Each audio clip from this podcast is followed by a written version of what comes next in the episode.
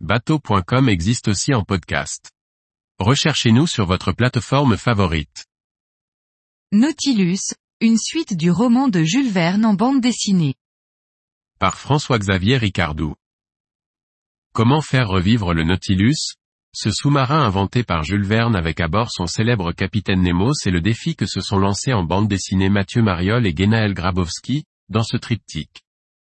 La saga Nautilus se conclut avec ce troisième épisode, intitulé L'héritage du capitaine Nemo. Cette série de bandes dessinées imagine une nouvelle vie pour le Nautilus. Aidé par un agent des services secrets, son fameux capitaine Nemo est extrait d'une prison et remet en route le sous-marin Nautilus. La saga imagine, sur fond de guerre entre les Anglais et les Russes en 1899, d'utiliser le sous-marin pour résoudre les problèmes du monde.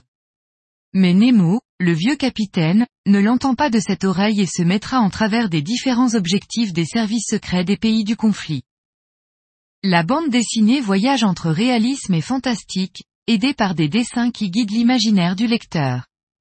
C'est coloré, rythmé par une mise en page qui joue sur la taille des cases, et par un scénario dynamique qui ne laisse pas le temps du repos.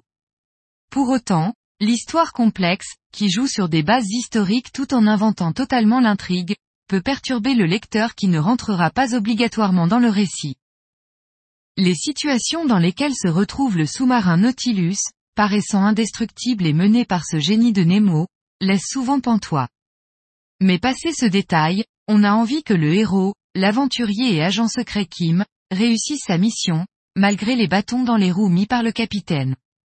Le dénouement, qui ne manque pas de panache, laisse la porte grande ouverte à l'imaginaire des lecteurs. 24 par 32 cm. 56 pages. 14 euros et 95 centimes.